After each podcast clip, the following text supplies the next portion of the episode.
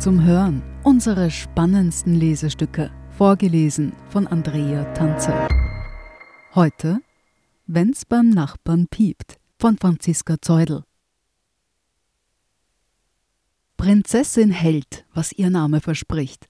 Puppi und Mede sind folgsame Mitläuferinnen und Lady Gaga ist die Chefin. Wie sollte es auch anders sein? Die vier Hühner leben im Garten von Karin A. in einer Einfamilienhaussiedlung im Müllviertel. Hier picken sie im Gras nach Würmern oder liegen entspannt in der Sonne. Nach so einer Idylle sehnen sich viele. Der Trend, sich Hühner im Garten zu halten, hat durch Corona einen Aufschwung bekommen, erzählt der Tiroler Hühnerblogger Robert Höck, der auf seinem YouTube-Kanal Happy Huhn Tipps gibt, die von Tausenden gesehen werden. Ich habe meine Abonnentenzahl im letzten Jahr verdoppelt, erzählt Robert Höck stolz. Er führt das auf eine wachsende Sehnsucht nach Selbstversorgung zurück. Viele wollen heute wissen, woher ihr Essen kommt. In manchen Familien fange das mit einem Hochbeet an und ende mit Eiern der eigenen Händeln. Oft ist es aber auch der Anfang eines Konflikts.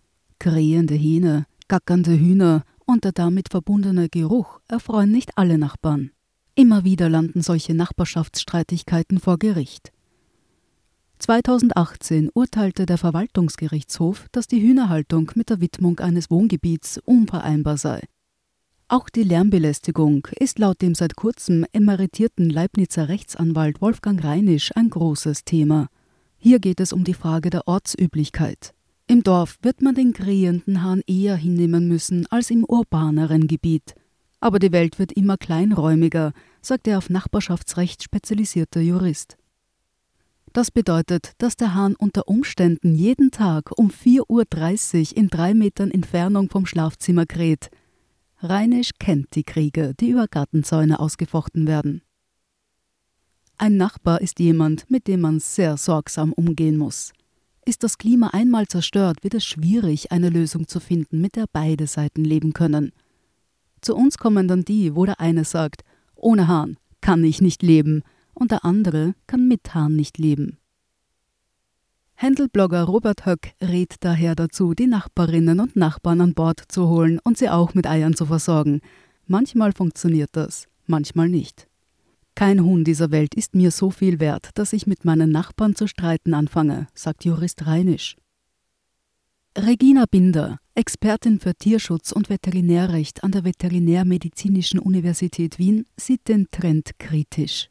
Auch weil Hühner anspruchsvoller seien, als viele glauben. Für zwei Tiere sind 18 Quadratmetern Auslauf vorzusehen. Außerdem brauchen sie einen Stall mit erhöhter Rückzugsmöglichkeit und ein Sandbad. All das kann man ihnen in einem begrenzten Lebensumfeld nicht ermöglichen, sagt Binder. Und beim Ausbruch einer Seuche, etwa der Vogelgrippe, kann verfügt werden, dass die Tiere im Innenraum gehalten werden müssen. Mit einem Ministall ist das nicht machbar. Und ins Haus wird sich die Hühner auch niemand nehmen. Bei Nina Hofstetter vom Verein Rette dein Huhn landen dann die Hühner, die keiner mehr will. Sie vermittelt Händeln aus der Legeindustrie weiter, wenn ihre Legeleistung mit etwa 16 Monaten nicht mehr ausreicht und ihnen die Schlachtung droht.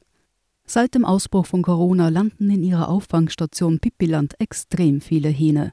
Das Problem ist, dass sich Privatpersonen einen Brutapparat zugelegt haben, mit dem unkompliziert Eier ausgebrütet werden können, erzählt Hofstetter. Dem Schlüpfen folgt dann oft Erstaunen. Mindestens die Hälfte der Küken ist in der Regel männlich, und weil die Lärm machen und raufen, wollen sie viele loswerden. Die Hähne werden dann oft einfach im Wald ausgesetzt. Daher sollte man die Sache vorab durchdenken. Dazu gehört, sich auf der Gemeinde zu erkundigen, ob die Haltung erlaubt ist und sich zu überlegen, ob es einen stört, dass man ständig Händelscheiße an den Schuhen hat. Insektenphobie dürfe man auch keine haben, oft wurdelt der ganze Stall. Wir hatten letztes Jahr Fälle, wo die Hühner zu uns zurückgebracht wurden, weil den Leuten so gegraust hat, sagt Hofstetter. Und auch mit den Rassen sollte man sich beschäftigen, empfiehlt Hühnerblogger Höck. Er mag alte Rassen, die zwar weniger Eier legen, dafür aber unkomplizierter sind. Steinbipperl seien wunderschön, aber richtige Wildfänge. Sulmtaler gemütlich, sie fressen sogar aus der Hand. Überhaupt kommen Hühnerhalter ins Schwärmen, wenn sie über die oft unterschätzten Tiere mit unterschiedlichen Persönlichkeiten reden, die zahm wie Haustiere werden. So wie Prinzessin, Puppi, Medi und Lady Gaga. zu denen sich zwei weitere Hühner gesellt haben. Bianca und Renate sind die Hühner der Nachbarin. Die Eier werden anteilsmäßig aufgeteilt. Auch so kann Nachbarschaft funktionieren. Sie hörten Wenn's beim Nachbarn piept von Franziska Zeudel. Ich bin Andrea Tanzer. Das ist der Standard zum Hören. Um keine Folge zu verpassen, abonnieren Sie uns bei Apple Podcasts oder Spotify. Und wenn Ihnen unsere Lesestücke gefallen, freuen wir uns über eine 5-Sterne-Bewertung. Bis zum nächsten Mal.